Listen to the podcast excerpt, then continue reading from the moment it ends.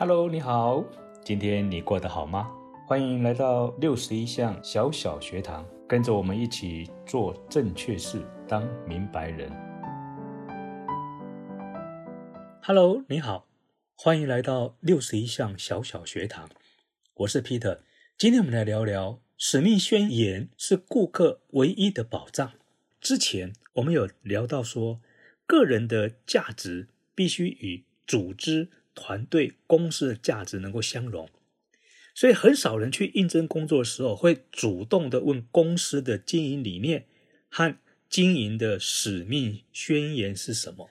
我们有热心的好朋友，他们就提到说：“那什么是使命宣言？”好，那今天我们就来聊企业的或者个人的使命宣言。我们都知道嘛。企业的目的只有一个正确而有效的定义，那是什么？就是创造顾客啊。那有人问我说：“那为什么创造顾客？因为顾客会消失嘛，所以我们要不断的去创造。那创造顾客，我们用什么去创造呢？其实唯有使命宣言，也就是企业的使命宣言，才是顾客唯一的保障。为什么？因为如果我们一个企业，他愿意用他的使命宣言去阐明他自己。这个事业本身对组织或者对他的顾客到底他目标是什么？因此呢，使命宣言就对公司基本存在的目的发生了非常重要的意义。因为顾客其实他最在乎的就是企业的使命宣言，因为唯有在企业的使命宣言当中，我们才能够发现这个企业的重点到底放在什么地方。其实我们只要举几个例子，大家就容易明白了。比方讲，做电动车的特斯拉，它的使命是什么？它的使命就是加速世界向可以持续的能源去做改变。那亚马逊呢？他说他要成为地球上最以顾客为中心的公司，然后他要建立一个人们可以来寻找和发现他们想要在网上购买的任何东西。Costco。各位可能常常去购物，他有一个非常特别的使命宣言。他说：“不断为我们的会员提供最低价格的优质商品和服务，而且这条宣言是把它载在道德准则当中。他是用道德的标准去诠释他自己的使命宣言。”迪士尼呢很可爱，他说：“使人们过得快活。”IBM。他的使命是什么？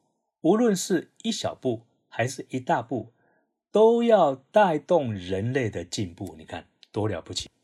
所以从以上我们可以发现，企业必须以使命宣言来阐明这个企业本身，他对他自己的组织和顾客有什么样的使命必达的目标。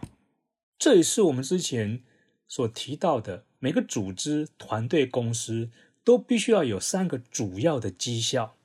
第一个是直接成果，也就是这个团队、组织、公司它直接的成果是什么？那也就是它生存的理由是什么？第二，价值的承诺与实现，这个就跟我们的使命宣言很靠近了。也就是这个团队、组织、公司它存在的宗旨是什么？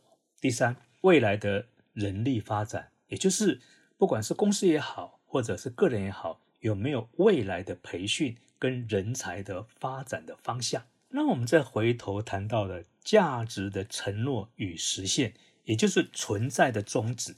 所以，因此，一个团队、组织、公司，它必须有它存在的宗旨，否则的话，它就难免就会解体了、混乱了，甚至于瘫痪了。所以，对一个企业来讲的话，它也是要有一个很清晰的价值的承诺。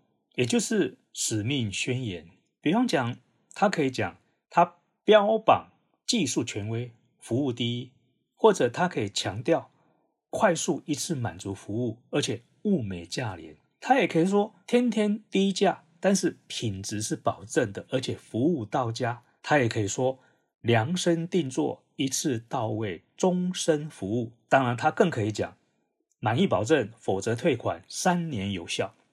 这都是什么？这都是一种使命宣言，也就是对顾客唯一的保障。像这种价值的承诺和使命宣言，也发生在杰克·威尔许身上。透过杜拉克的提醒，杜拉克的帮助，他最终想到，他要打造一家比小公司更勇往直前、适应力更强、更灵活的企业，成为一家全世界最小的大公司。所以，因此他就用这样子一种使命宣言来维持他自己在每一个领域当中，他必须要做到第一或者第二的一种实力。如果他没有这样做的话，他就不能够专注他本身的优势。所以在这个情况之下，他将不具优势的业务交给别人去做，目的是什么？他能够真正的帮顾客创造最高的价值，同时呢，他又可以满足内部自己本身对物流人才的需求。最终，他就建造了一个最优异的集团。那成为全球化的一个企业，真的是一个非常了不起的使命宣言。刚刚我们所聊的部分里面呢，几乎都是在企业的使命宣言的范畴里面。那我们个人呢，如果透过自我管理的话，那我们是不是也需要有所谓的使命宣言呢？当然是啊。那我们的使命宣言是怎么去确定呢？对一个知识工作者也好，或者对一个管理者也罢，当然我们也需要有一些使命宣言。若要把自己做成一个对的人，那个人的使命宣言就非常重要了。事实上，为了要完成自己或是团队、组织和公司的目标，我们一定要很清晰的知道，并且掌握自我的使命宣言。那我们在自我的使命宣言里面有哪一些呢？其实我们要用质问的方式来找到。比方讲，我们常常有没有去问自己：我怎么样能够在公司在发展上面更加从优秀到卓越呢？这就要问的就是：请问公司为什么要雇佣我呢？这个要问清楚。另外呢，我能对我的顾客贡献什么？之前我们有提过，其实顾客。并不是所谓我那些固定买卖的客户、顾客。如果用一个广泛的范围来说的话，其实你的上司也是你的顾客，你的属下、你的同仁都是你的顾客。如果以在我自己怎么样对顾客的这个定义里面来讲的话，这个顾客不是只是跟你有生意往来，或者买卖，或者跟你有业务。往来的那样子的顾客，如果说你能够提升到你对人、对你身边的人都是用什么样，都是用贡献的概念的话，那这样子的自我管理跟使命宣言，它的效益就不一样了。好，接着我们再问的就是，我的时间到底都花在哪里？你有没有去认识一下你的时间？这个时间我是不是有用在对的地方上面，还是我？不知不觉把时间就这样子浪费掉了。然后我们再问：我究竟是做对事呢，还是想把事情做对？这就是一个开始很重要的方向嘛。我一开始，我是不是就方向非常清楚，我才能够找到对的方法，而不是一味的一直在修改、修正我的方法，但方向是错的。有没有发现到，用对的方法做错事，远比用错的方法？做对事来的可怕，哎，这个我们有没有检视一下？再来，你又如何去协助你的属下，他能够尽情的发挥他的强项呢？还有，我能做什么？加上我不能做什么？这些都是我们在使命宣言当中，我们要非常清晰去界定的。最后，我是如何辅佐上司呢？在上集我们谈到。要应该如何用自己的强项去弥补上司的短板，这才是真正的辅佐，而不是想要一味的去改造上司。这些其实跟我们自己在自我管理上面的使命宣言非常的重要。所以，透过了使命宣言，我们能做好，我们可以做好自我管理，而且我们也相信每一个人都会成为自己的 CEO。